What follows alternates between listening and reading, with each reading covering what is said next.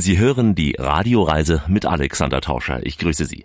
Diesmal fliegen wir nach Australien und erleben dort eine Tour vom Reef ins Outback, eine Reise von Rockhampton bis nach Winton. Freuen Sie sich auf sehr viele Geschichten, von einer Rinderauktion bis zu einer Schule, in der über Funk gelernt wird. Besuchen Sie mit uns die fliegenden Doktoren und eine Edelsteingalerie.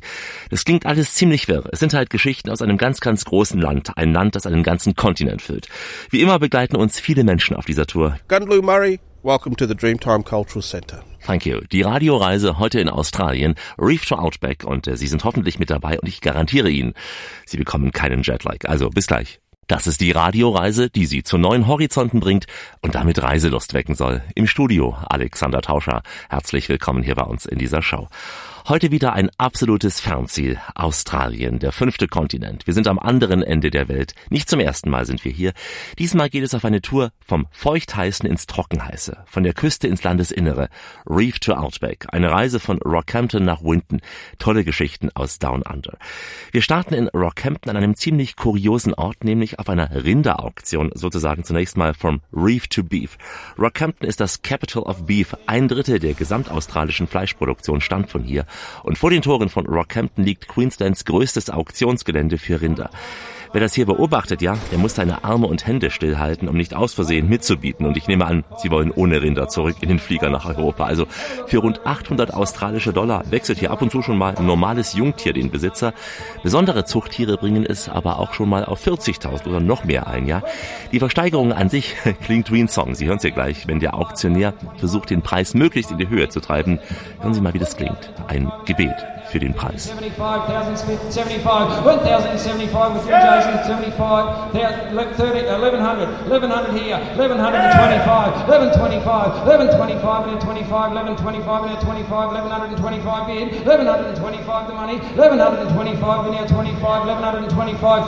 Ja, er singt fast wie ein Gebet. Möge einer anbeißen da.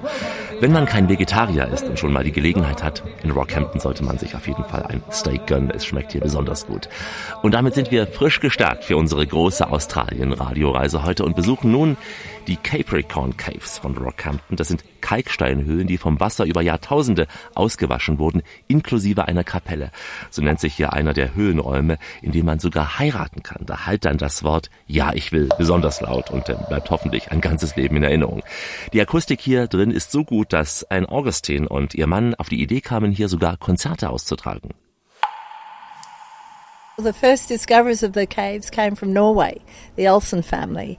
And they were sort of pioneers living in the district and, uh, die Entdecker dieser Höhle kamen aus Norwegen, die Olsen-Familie. Sie waren Pioniere hier in der Region und kamen durch Zufall an diesen Ort und merkten gleich, was das Besondere hier ist. Und dann ging es durch fünf Generationen, diese Familie. Letztlich öffneten sie die Höhle für Besucher. Es wurde hier sogar etwas Bergbau betrieben eine Zeit lang. Und dann, ab 1960, wurde der Tourismus das Wichtigste.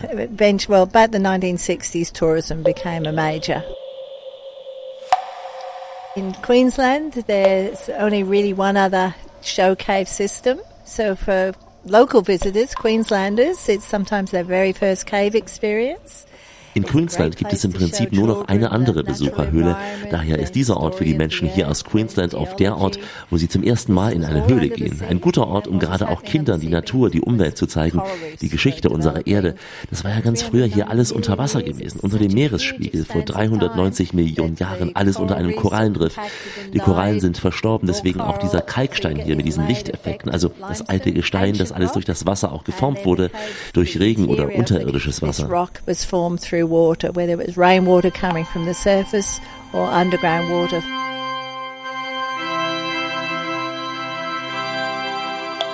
Where we've opened the caves up to weddings, and of course our cathedral is just magic. Um, Wir öffnen die Höhle auch für Hochzeiten. Unsere Kathedrale ist zauberhaft. Sie hat die Form einer Kirche, aber der absolut wahre Höhepunkt ist die Akustik. The natural acoustics in the cathedral cave. We have actually. It was a, uh, this uh, German backpacker way back in time met an Australian on some canoeing experience. Wir hatten auch schon mal ein deutsches Paar getraut. Zwei Backpacker, die sich auf einem Kanu kennengelernt hatten, kamen dann hierher zum Heiraten. Concaves, and they came back and their wedding was here. Hey,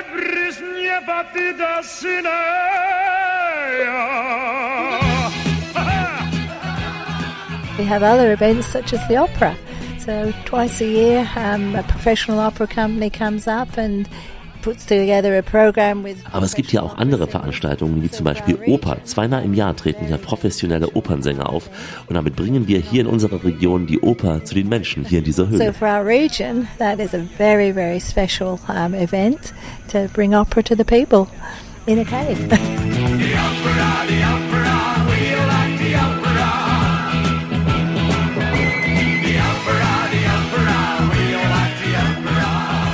Ein Gespräch mit Anne Augustine. Übrigens, so eine Höhle ist natürlich die beste Abkühlung in der Hitze Australiens. Und wir gehen gleich wieder raus ins heiße Queensland. Schön, dass Sie mit uns Urlaub machen. Alexander Tauscher hier auf einer Radioreise in Queensland in Australien. Grüße Sie. Wir sind auf einer Tour vom Reef ins Outback. Wir sind frisch gestärkt mit einem Steak, hatten uns in Rockhampton auch noch abgekühlt und erreichen nun nach nur etwa 15 Minuten das Dreamtime Cultural Center. Hier soll der Besucher in die Traumzeit der Aborigines eintauchen, in die Kultur der australischen Ureinwohner. Es geht ja auch um die Bewohner der Inseln der Torresstraße, also die Gegend zwischen Papua-Neuguinea und eben dem australischen Festland. Und nun glauben Sie nicht, wir treffen hier irgendeinen Australier, der uns irgendetwas über die Aborigines erzählt.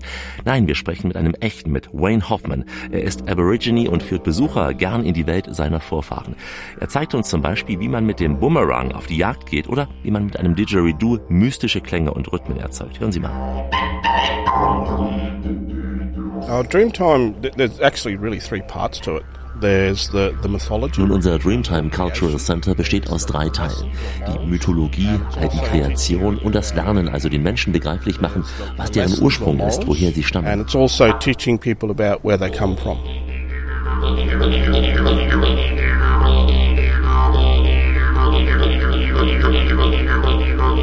A lot of people think that it is. Uh, in fact, it's a word that comes from the sound, didgeridoo. So didgeridoo, the word, comes from the rhythm.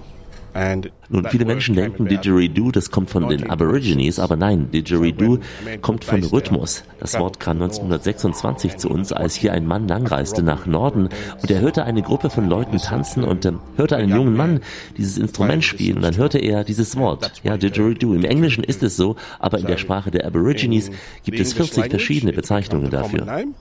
But in fact, in Aboriginal languages, there's about 40 different names. Das Didgeridoo, der Klang kommt aus der Kombination aus Mundbewegungen, Atemtechnik und auch Stimmeffekten und äh, damals verwendeten die Ureinwohner dieses Instrument, um ja gesprochene Silben, um Rhythmusfolgen zu üben. Dabei entstanden solche Wortgebilde. Und dieses Didgeridoo besteht aus einem Eukalyptusstamm im Original, der von den Termiten ausgehöhlt wurde. Die ersten Instrumente stammen aber wohl aus Bambus, war einfacher zu bearbeiten und äh, in einigen Fällen wurden auch Stämme des Pandanusbaumes verwendet, dessen weicher Kern herausgearbeitet werden kann. Erst seit der Einführung von Metallwerkzeugen ist Eukalyptus eben auch das vorherrschende Material dieses Instruments. Und dieses Mundstück besteht lediglich aus einem Wachsring zum Schutz der Lippen. Das Didgeridoo ist Australiens typischstes Musikinstrument, eben dank der Aborigines. Aber seit wann das Didgeridoo tatsächlich existiert, ist bis heute nicht ganz geklärt.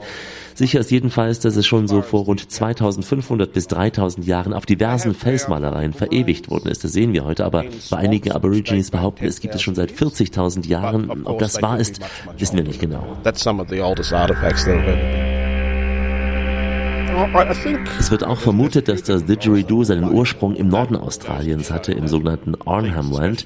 Und äh, hier wird dieses Blasinstrument auch sowohl zum ja, gemeinschaftlichen Musizieren als auch für zeremonielle Zwecke genutzt. Meist aber dient es nur noch so zur Begleitung von Gesängen und wurde daher kaum noch so als Soloinstrument eingesetzt. Übrigens Anfang des 20. Jahrhunderts kam das Didgeridoo erstmals mit der westlichen Kultur in Berührung. Und das führte eben dazu, dass es ja 1950 schon in ganz Australien bekannt wurde.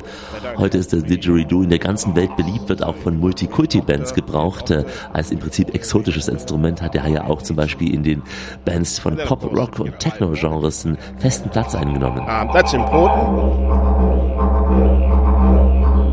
Wayne Hoffmann, der Guide im Dreamtime Center. Ein besonderer Traum.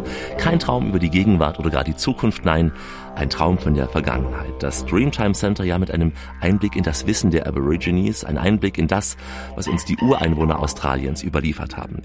Drei Stunden, denke ich, sollte man sich auf jeden Fall Zeit nehmen für diese Tour und äh, wie so oft am Ausgang gibt es ja einen kleinen Souvenirladen. Aber hier ist es garantiert, garantiert kein nachgemachter Kitsch aus China oder so, sondern echte Handarbeit von Aborigines und äh, mit diesen Einnahmen wird nicht zuletzt auch dieses Besucherzentrum selbst finanziert.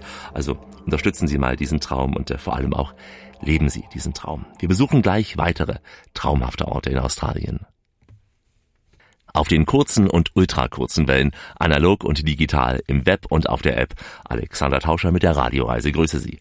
Heute eine Expedition nach Down Under. Urlaub in Australien mit einem vollen Programm, denn wir wollen Ihnen ja mehr bieten als nur tolle Strände. Die gibt's da auch garantiert, aber wir wollen Ihnen etwas mehr zeigen von Australien heute.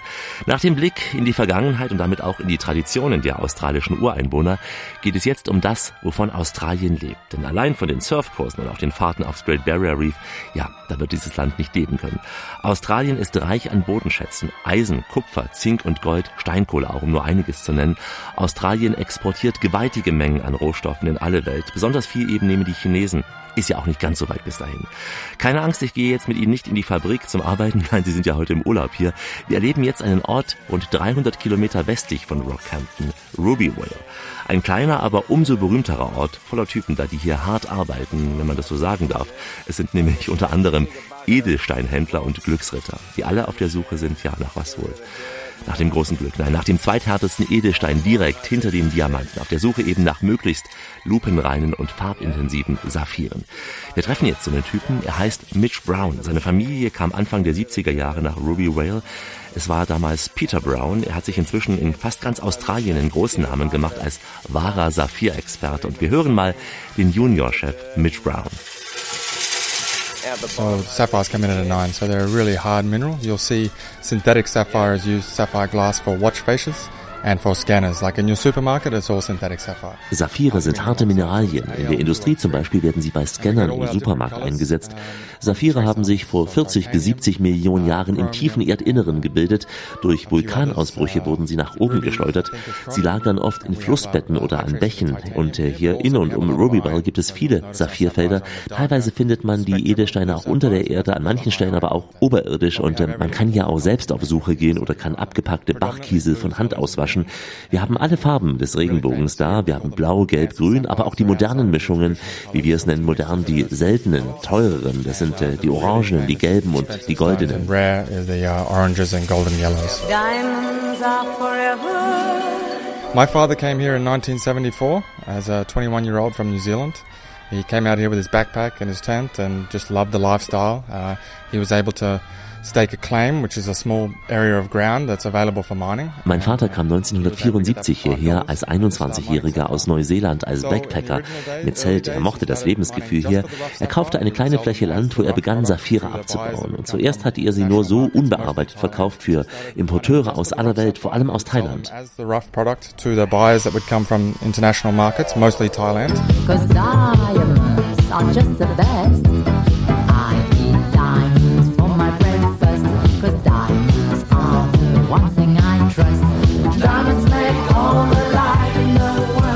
Prices dropped out of the market in the late 70s.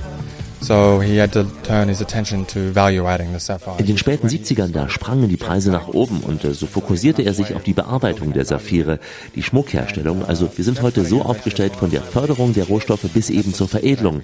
Das ist so sehr selten und äh, uns deswegen sehr wichtig. To retail is something that's very rare and it's something that we, we value very, very highly. Square cut or pear shape, these rocks don't lose their shape. Diamonds are a girl's best friend. It's a really adventurous place and it's tough. It's, it's, there's, there are tourist places, but they are giving tourists the best chance of actually having that experience and replicating as best as possible to go out and find a sapphire. Ja, es gibt natürlich beim Thema Saphire auch so touristische Orte, aber bei uns gibt es die richtige Erfahrung für Touristen, die Entdeckung. Auf unseren Touren, da lernt man, wie man mit der Hand auch nach den Saphiren sucht, wie man da im Gestein wühlt. Man bekommt aber auch das entsprechende Werkzeug. Wir haben einige Flächen, wo man als Tourist auch graben kann und es ist für die Touristen sehr oft spannend. Sie kommen da oft auch glücklich zurück, wenn Sie einen Schein für 80 oder 100.000 Dollar finden.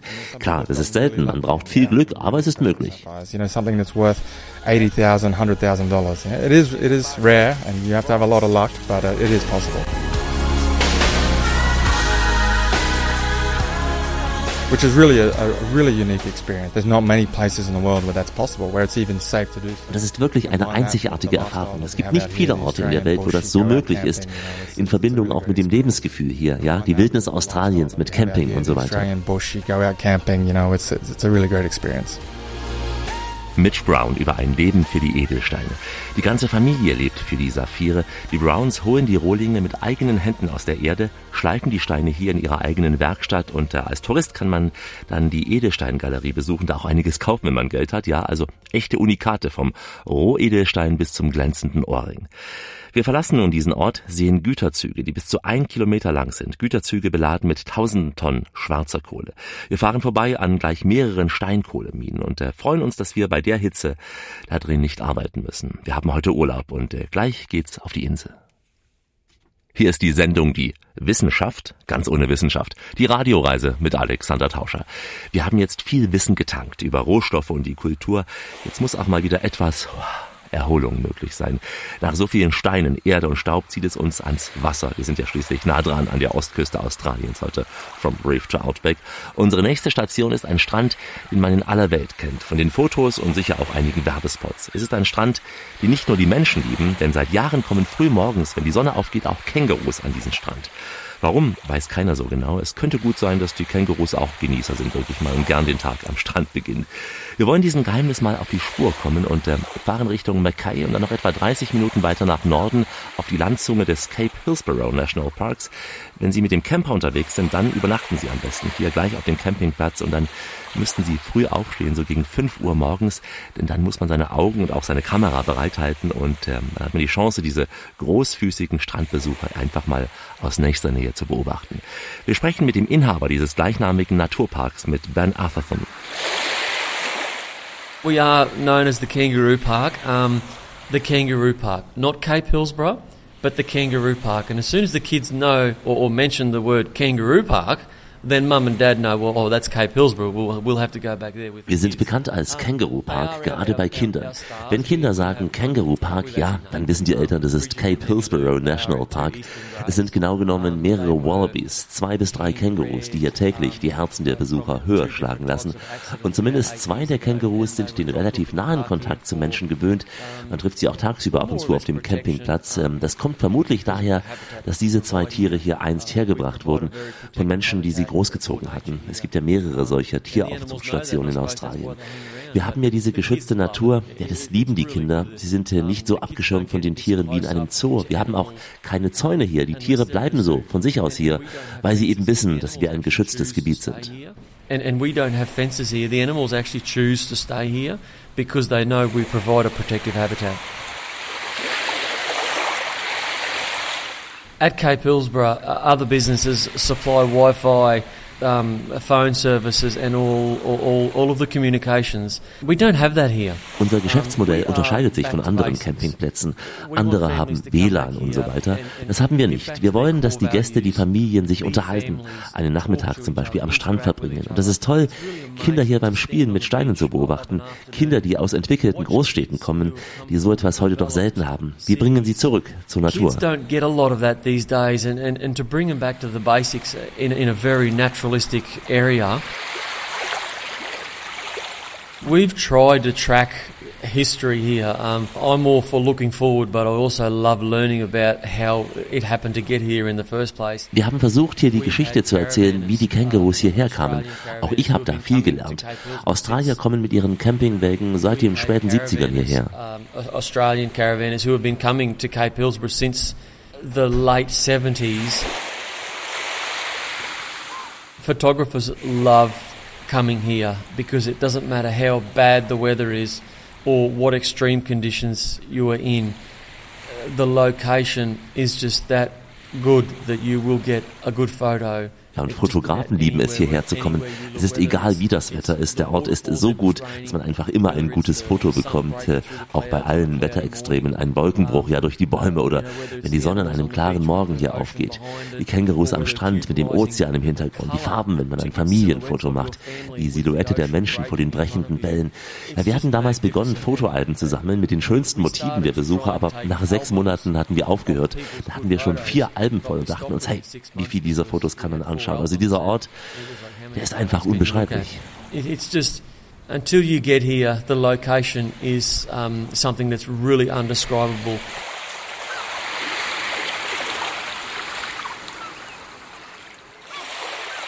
I would strongly recommend minimum two days. Ich empfehle hier unbedingt mindestens zwei Tage zu bleiben, um so die wichtigsten Dinge dieses Naturparks zu erleben, den Schmetterlingweg zu laufen, entlang der Lagune zu laufen. It'll give you the ability to go on the butterfly walks, to go on the lagoon walks. Ein Radioreisegespräch mit Ben Atherton über den Naturpark, in dem man ja mehr als nur einen Tag verbringen sollte. Es ist nicht nur für Fotografen eben ein traumhafter Anblick, wenn die Brandung auf den hellen Sandstrand aufläuft, wenn der Tag so langsam erwacht, wenn die ersten zarten Sonnenstrahlen den Himmel berühren.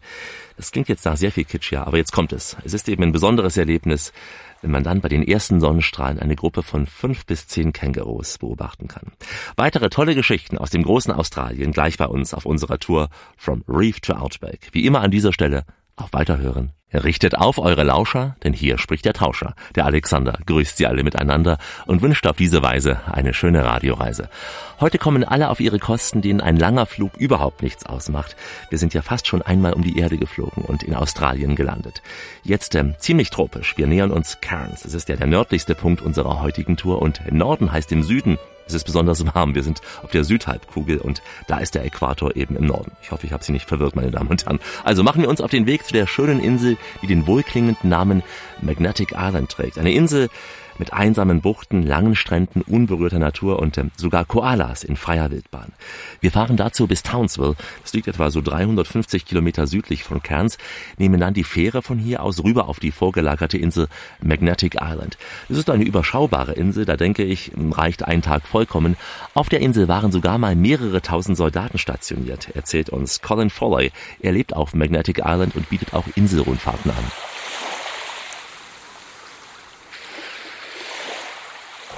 Then Lieutenant James Cook was returning up the east coast from his die Insel wurde 1770 vom britischen Kapitän James Cook und seiner Mannschaft entdeckt. Als die Mannschaft nämlich hier vorbeisegelte, da spiegelte ihr Kompass verrückt und da dachte James Cook, hier auf der Insel gebe es magnetisches Gestein und er nannte eben die Insel magnetische Insel.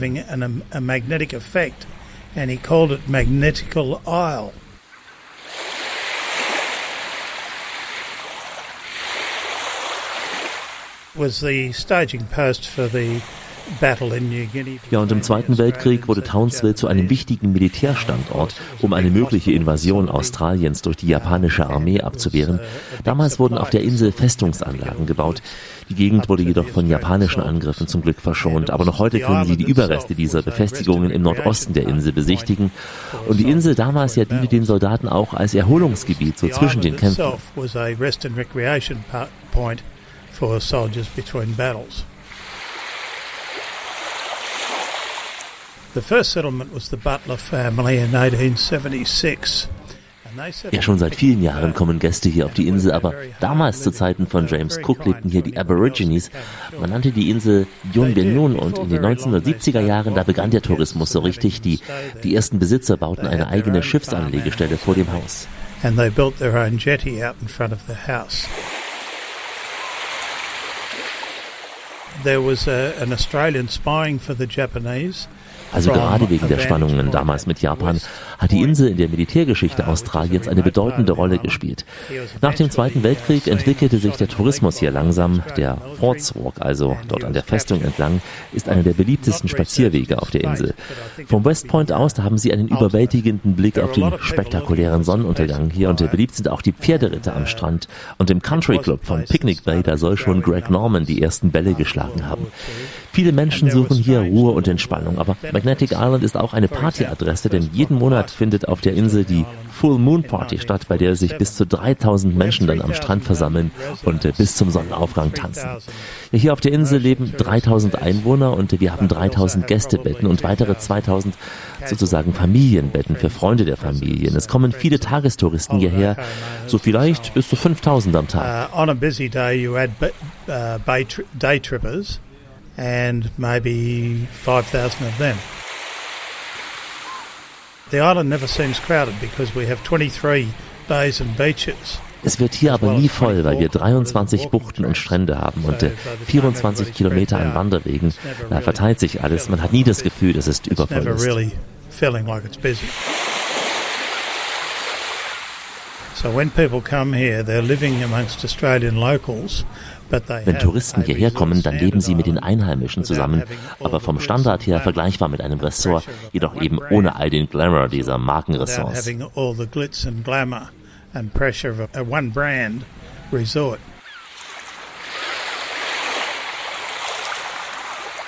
We still have a lot of our 178 bird species. Ja, hier auf der Insel leben 178 Vogelarten, 800 Koalas. Zwei davon habe ich heute früh erst gesehen. We have 800 koalas. Uh, I saw two this morning. Das war eine Tour über die Insel mit dem Insulaner Colin Fowler. Es war draußen schweißtreibend heiß, deswegen ist sein Kleinbus zum Glück auch klimatisiert gewesen. Vor oder nach dieser etwa dreistündigen Tour kann man noch auf eigene Faust wandern gehen, man kann Koalas in den Bäumen beobachten oder ihm einfach baden gehen. Ein erfrischendes Bade würde man sagen, aber das Wasser ist ja hier oben auch schon fast badewannwarm. Sie merken, es sind alles Luxusprobleme heute. Wir haben eben heute einen absoluten Traumurlaub. Reef to Outback, unser Motto in der Radioreise. Hier ist Rias, eine Reise im australischen Sektor. Die freie Stimme der freien Reisewelt. Alexander Tauscher unterwegs in Queensland mit der Radioreise auf dem Weg nach Cairns. Auf dieser Strecke fahren wir hunderte Kilometer an riesigen Rohrzuckerfeldern vorbei, denn Australien ist weltweit der drittgrößte Produzent von Rohrzucker. Wir sehen an der Straße qualmende Zuckermühlen, kleine Züge vollgepackt mit Zuckerrohr von der Ernte. Wer sich für dieses süße Thema interessiert, der kann an dem Ort jetzt einen Stopp einlegen, den wir auch kurz einlegen werden, in Innisfail. Und zwar befindet sich dort dort das Sugarcane Museum. Wir hören mal kurz rein. Environmental responsibility does not necessarily mean reduced productivity and efficiency. Growers are proud of their environmental performance and adoption of sustainable farming practices.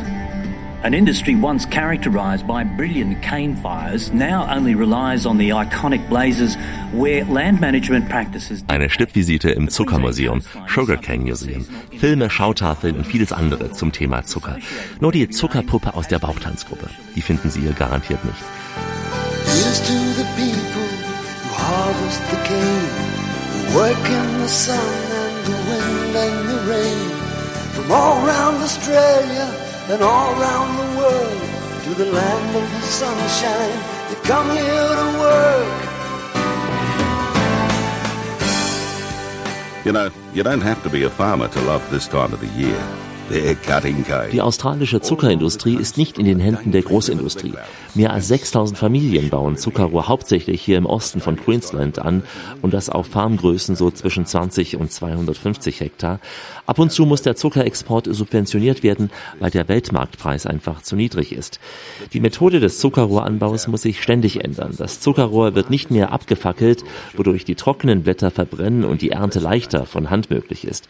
Die Ernte wird von großen Zuckerrohrschneidemaschinen, also Zuckerrohrerntern übernommen und wie herkömmlich auch über Lorenbahnen zur Zuckerfabrik gefahren.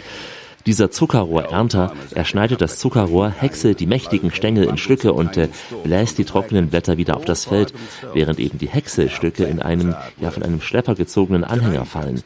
Etwa so drei Arbeiter, also der Fahrer des Schneiders und zwei weitere Tracker, die sind da unterwegs und notwendig. Und so kann in kürzester Zeit ein ganzes Feld abgeerntet werden. In den letzten Jahren, da ist der schädliche Einfluss der Landwirtschaft, besonders eben des Zuckerrohranbaus, auf die touristisch außerordentlich bedeutsame Korallenwelt des Great Barrier Reefs erkannt worden. Denn große Mengen Dünger, Sedimente und Insektizide, die werden besonders in der Regenzeit von den Zuckerrohranbauflächen hier über Bäche und Flüsse ins Meer gewaschen, damit auch raus aufs Great Barrier Reef. Denn durch die Klimaerwärmung mit der Erhöhung der Temperatur der Korallenmeere verschlechterten sich im Laufe der Zeit zusätzlich noch die Bedingungen für das Wachstum der Korallen.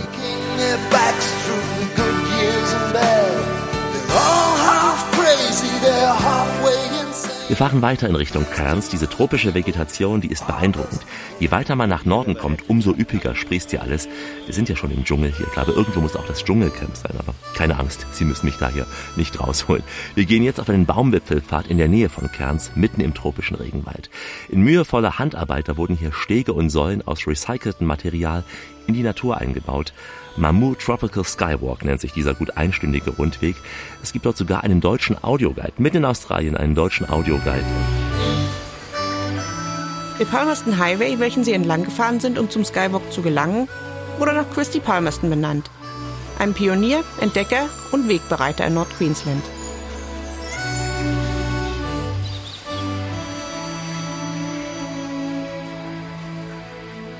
Christy Palmerston war der erste Europäer, der 1882 eine passierbare Route durch den Regenwald zwischen Herberton hier in den Tablelands und Innisfail fand, einer Strecke von 90 Kilometern. Er war der erste Europäer, der den Mount Battle vorher bestieg. Zusammen mit anderen Goldsuchern entdeckte er 1886 signifikante Goldvorkommen am Upper Russell River.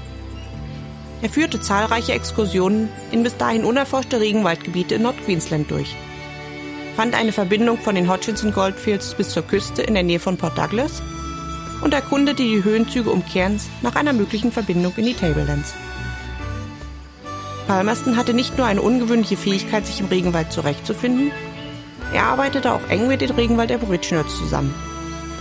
Seine Aufzeichnungen zu diesem Thema haben sich für moderne Anthropologen als genauso wertvoll erwiesen wie seine Entdeckungen zur damaligen Zeit. Der Höhepunkt dieses Spazierganges in den Baumkronen ist ein fast 40 Meter hoher Aussichtsturm. Wer ihn erklimmt, der wird mit einer grandiosen Aussicht auf den dichten Regenwald belohnt, samt Wasserlauf, Felswänden und einer langgezogenen Schlucht. Wir sind mitten im Dschungel, aber auf uns wartet noch das trockene Outback, also haben wir viel vor noch auf unserer Radioreise durch Queensland. Sie sind mitten in einer Radioreise durch den australischen Bundesstaat Queensland. Hier ist Alexander Tauscher nur mit T-Shirts und Shorts unterwegs. Es ist brütend heiß. Wir sind nah am Äquator und verlassen so langsam die tropische Küste von Queensland, fahren ins heiße Landesinnere, nach Mount Isa. Das ist die größte und auch wichtigste Stadt im Nordwesten des Bundesstaates Queensland. Der Name Mount Isa stammt vom nahegelegenen Hügel, denn dort liegen große Vorkommen an Erz. Als die Europäer Anfang des 20. Jahrhunderts kamen, begann der industrielle Abbau und daran erinnert heute noch die sehr große Esse der Bleischmelze, die man ja von weitem auch schon sieht. Der frühere Minenarbeiter Earl führt uns mal durch sein Gebiet. I came from the dream time, from the dusty red soil plains. I am the ancient heart, the keeper of the plain. I stood upon the rocky shores. I watched the tall ships come. For 40,000 years I've been the first Australian. It's been operating since 1923 and employed a lot of people. There's been a lot of money taken out of this place over the years and a lot of nationalities have worked here. The mine Seit 1923 wird hier Erzabbau betrieben. Hier haben viele Menschen gearbeitet, viele Nationalitäten, es wurde viel investiert. Bevor hier Europäer siedelten, da war das Gebiet von einem Stamm der Aborigines besiedelt. Sie nutzten dieses karge Land als Weideland. Dieser Stamm der Aborigines, der hatte sich in einem richtigen Guerillakrieg gegen die europäischen Siedler gewehrt. Zunächst erfolgreich, doch dann kam es zu einer blutigen Schlacht, in der die Kalkadun, also dieser Stamm der Aborigines, endgültig unterlagen. Und im Jahr 1923, da entdeckte John Campbell Miles in dieser Gegend, des heutigen Mount Isa ein ja richtig großes erzreiches Silberbleiflöz und er benannte diesen Ort, diese Stelle nach seiner Schwester Isabella Mount Isa. Vier Jahre später begann die damalige Firma Mount Isa Mines mit dem Bau einer Stadt und dann wurde auch Silber und Blei abgebaut. Später fand man auch Kupfer und dank dieser Erzfunde lebte die ganze Siedlung, die dann ja auch eine Stadt wurde, wie ich sagte. Und äh, ja, heute fahren hier, Sie sehen es ja, große Trucks und äh, Güterzüge ab. Railway wagons, trucks. I saw the good times come. I'm a bushy, bamba. I am Australian. This mine Diese Mine verfügt über eines der weltweit größten Vorkommen an Kupfer, Zink und Silber. Und dieses Bild dieser rauen Arbeiterstadt wird von den bis zu 270 Meter hohen qualmenden Schornsteinen der Schmelzereien geprägt. Ungefähr 22.000 Menschen leben hier in dieser Stadt und ähm, weitere gut 10.000 in der Umgebung. Wir sind ja hier mitten in der ja, endlosen Weite der roten Wüste und da bietet eben unsere Stadt viel Abwechslung, Unterhaltung auch. Sie können hier auf eine Minentour gehen, Museen besichtigen. Sie sehen ja hier auch einen großen künstlichen Süßwassersee und können jedes Jahr das Rodeo-Event erleben.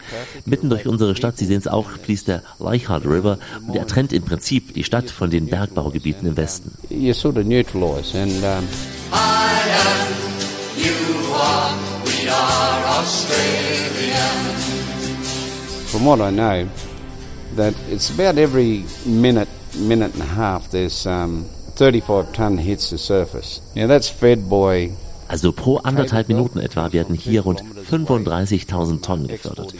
Das ist echt viel. Ja, wir haben seit 1929 eine Zuganbindung nach Townsville und im Jahr 58, da baute man den Stausee Lake Mondera und äh, zehn Jahre später, da wurde Mount Isa eben wie gesagt zur Stadt ernannt.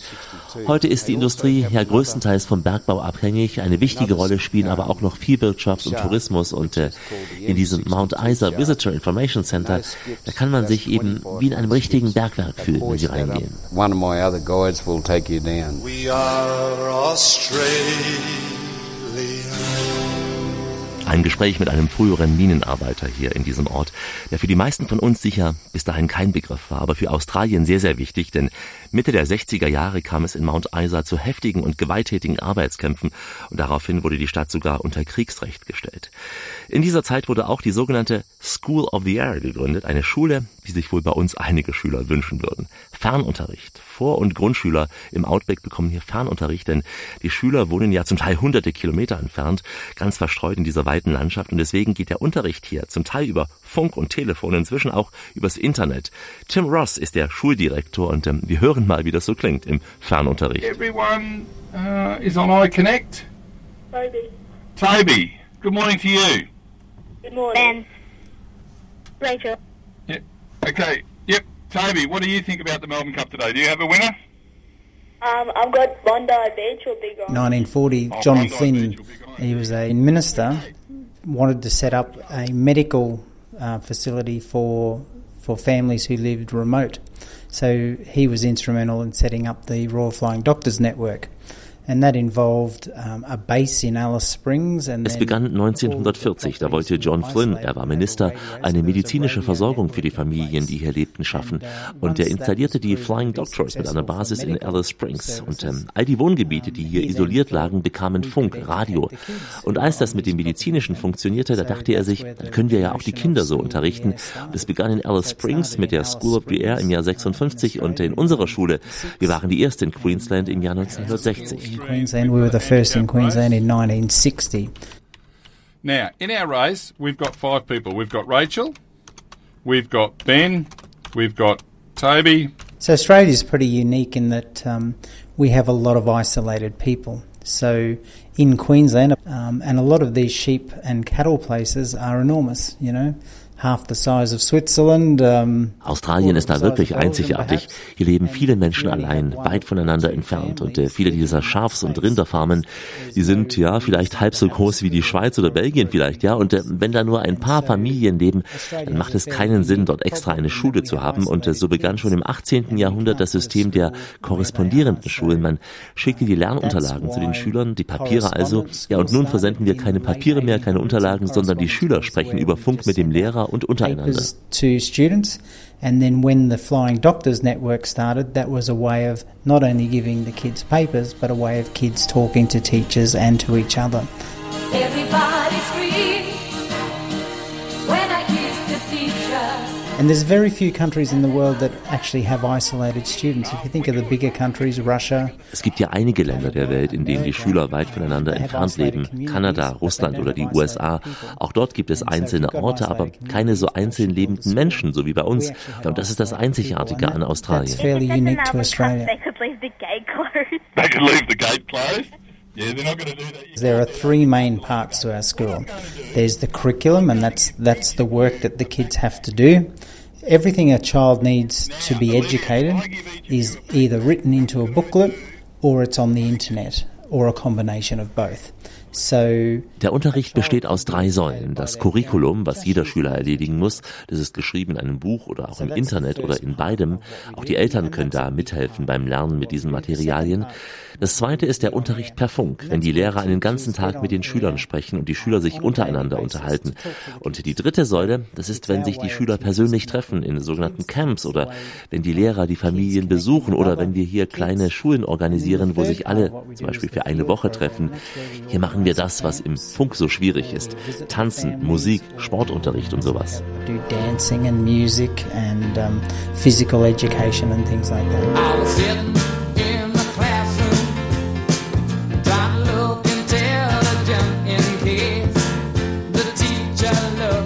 So there's seven schools of the air in Queensland, and there's about three to four thousand isolated children in, that area. Es gibt sieben dieser Schulen in Queensland für etwa drei bis 4.000 allein lebende Schüler.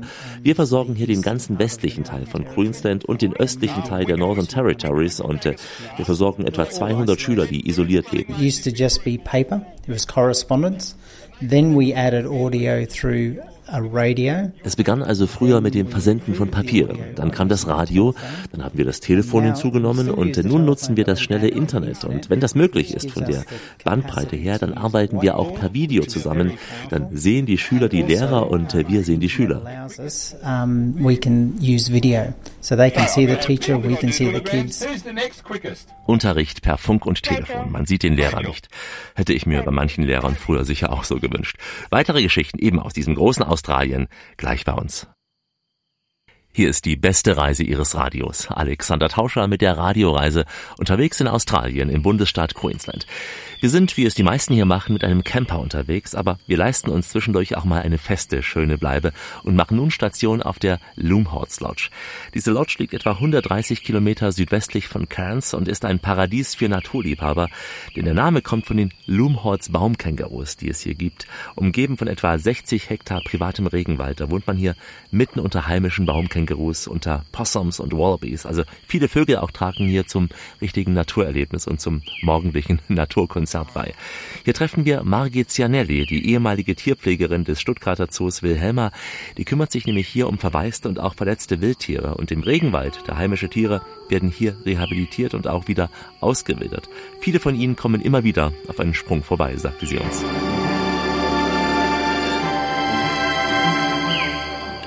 Margit, wie kommt denn jemand, der in der Stuttgarter Wilhelma Tierpfleger gelernt hatte, hierher nach Australien und kümmert sich hier auch noch um Känguru-Waisenkinder?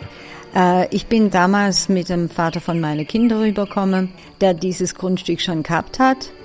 Und ähm, ja, dann haben wir uns hier natürlich angesiedelt und haben also die zwei Kinder gehabt und ja, das Verhältnis ging auch eine ganze Weile gut, aber seit über 30 Jahren lebe ich jetzt hier allein. Kinder sind natürlich schon lang flügge und aus dem Haus. Tochter lebt in der Schweiz, Sohn Gott sei Dank mit Enkelkind und Frau in der Nähe. Und ich fühle mich hier sehr wohl. Es gibt keinen Tag, wo ich nicht irgendwie mir das bewusst ist, dass ich hier im Paradies bin. Es ist so, ich lebe in meiner eigenen kleinen Welt. Diese eigene kleine Welt, von der du eben sprachst, ähm, wie würdest du die beschreiben?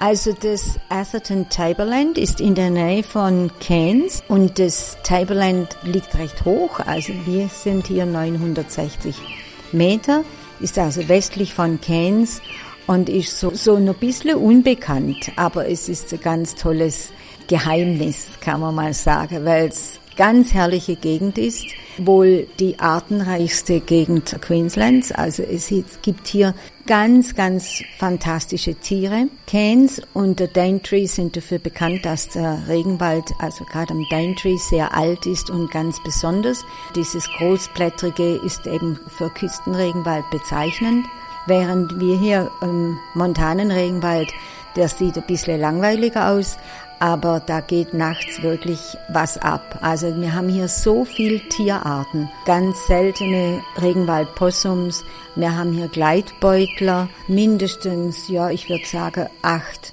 verschiedene Känguruarten, während es Gegenden gibt wie Kents Gegend zum Beispiel oder auch Townsville, da gibt's quasi nur Brushtail Possums und flinke Kängurus. Es macht einfach so viel Freude auch, diese Vielfalt.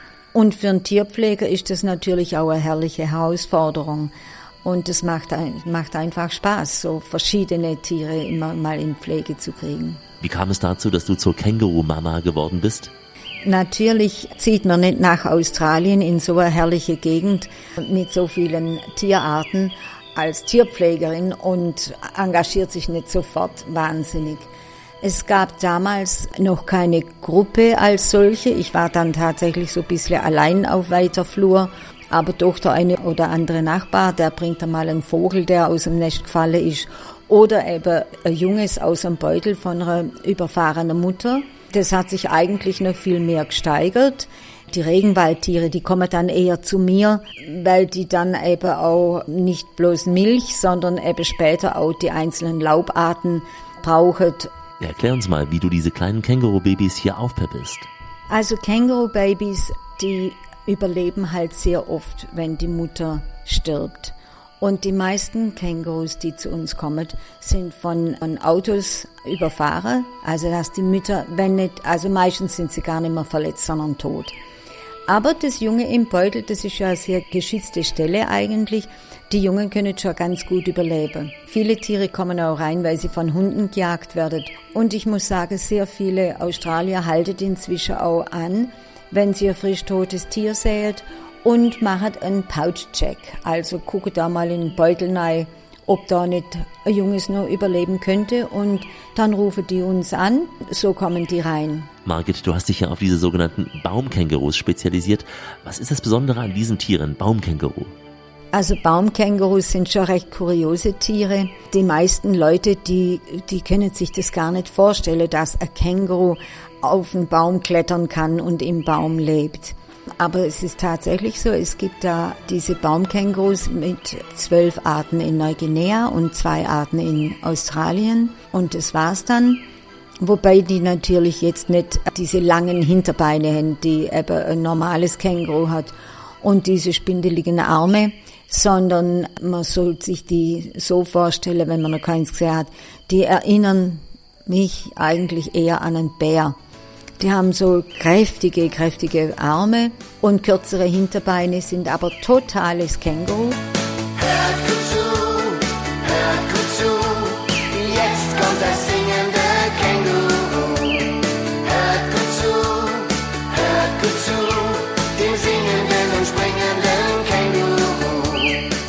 Radioreisegespräch mit Margit Cianielli.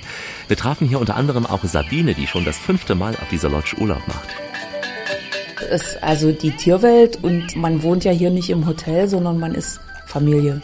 Man gehört dazu und man kriegt unheimlich viele Tipps, was man machen kann und ja, natürlich Fotoapparat immer griffbereit und so.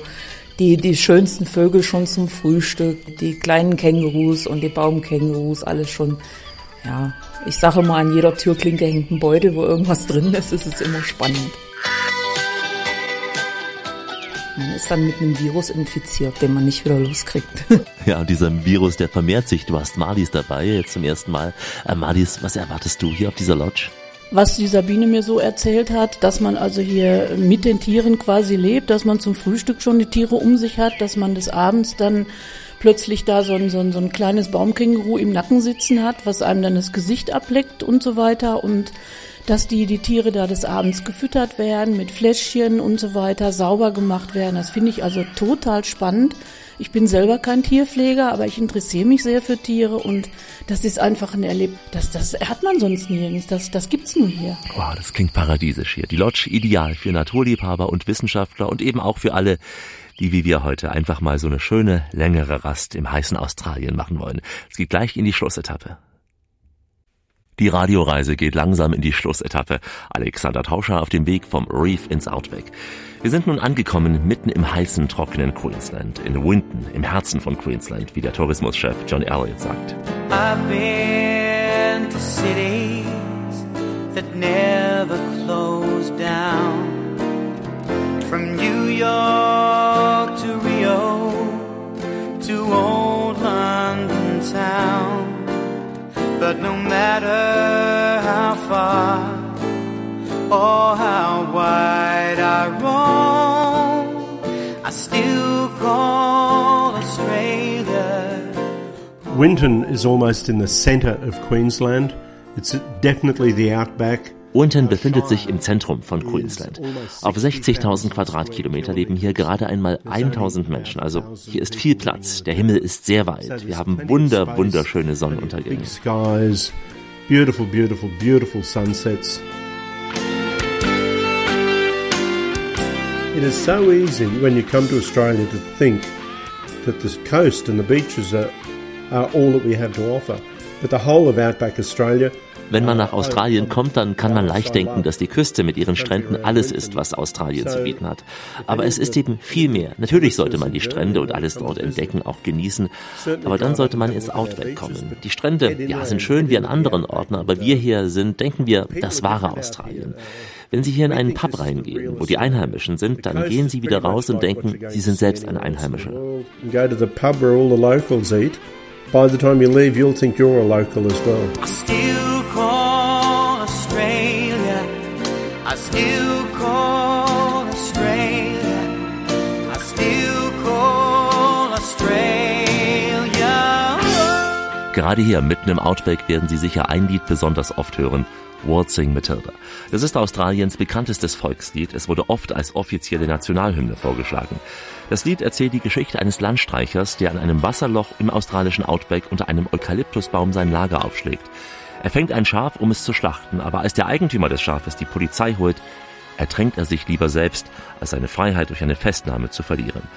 Es ist natürlich eine sehr bewegende Geschichte. Waltzing Matilda, waltzing Matilda, you go waltzing Matilda. Our national song, Waltzing Matilda, was written in the neighbourhood back in 1895. Waltzing Matilda was Australian slang for walking the track, walking the road. Unser Volkslied wurde hier in der Nähe geschrieben im Jahr 1895, Waltzing Matilda. Unsere Art eben zu sagen, geh den Weg weiter. Viele Wanderarbeiter im 18. Jahrhundert liefen eben von Ort zu Ort, um Arbeit zu finden, meistens auf Schafs- oder Rinderfarmen und ähnlichem. sheep stations and, and cattle ranches and that sort of stuff. One of Australia's most famous poets, Banjo Patterson, he was visiting the area of Winton back in 1895 and he wrote this poem called Waltzing Matilda.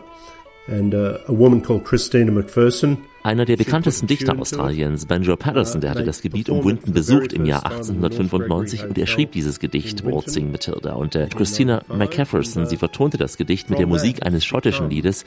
Es wurde dann zum ersten Mal im North Gregory Hotel in Winton aufgeführt. Es ist immer das Lied, das die australischen Fans zum Beispiel singen, wenn sie gegen Neuseeland Rugby spielen oder bei den Olympischen Spielen singen sie das. Wenn Australier ihr Land verlassen, Richtung Übersee. Ja, es gibt 560 verschiedene Aufnahmen, Interpretationen dieses Liedes. 560 different artists have recorded the song. Gehen wir nun nach Winton ins Waltzing Matilda Museum, das mit Millionen des Staates neu aufgebaut wurde. Darüber freut sich der Bürgermeister Butch Linton sehr. Auch für ihn hat dieses Lied Waltzing Matilda eine große Bedeutung. It, it can be happy, it can be sad, it can be everything, and uh, and and to keep that history of that song and of A.B. Patterson alive, I think. Das Lied, das kann fröhlich gesungen werden, auch traurig. Es geht einfach darum, hier in diesem Museum die Worte von Banjo Patterson am Leben zu erhalten und das ist großartig. Auch touristisch hat eben dieses Lied eine große Bedeutung, um den Gästen eben die Wurzel dieses Liedes zu zeigen. Iconic song um,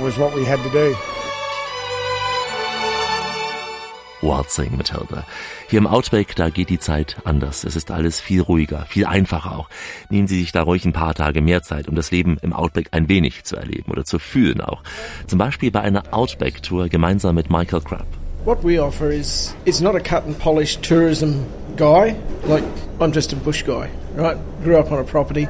Was wir hier anbieten, das ist nicht irgendeine glatt polierte Touristentour, denn ich bin hier in der Wildnis aufgewachsen. Zum Beispiel machen wir unterwegs richtigen australischen Eintopf zum Mittag. Da gibt's Scones oder Kekse früh oder auch am Nachmittag zum Tee. Sie bekommen eben das richtige Australien-Gefühl. Nicht alles ist sauber, nicht alles ist schön hier. Yeah, you're getting that Aussie I'm experience. going to tell you a little story about it. I think people need to probably spend at, at least two nights, if not three nights here. Ich denke, die Gäste sollten mindestens zwei, wenn nicht drei Nächte hier verbringen.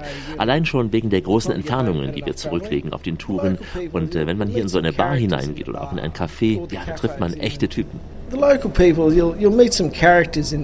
Ganz am Ende dieser Reise treffen wir noch Josephine, die hier als Backpackerin unterwegs ist, so wie es nicht wenige junge Leute nach dem Studium oder nach der Schule machen, einfach mal mit einem Work-and-Travel-Visa ein paar Monate lang hier leben.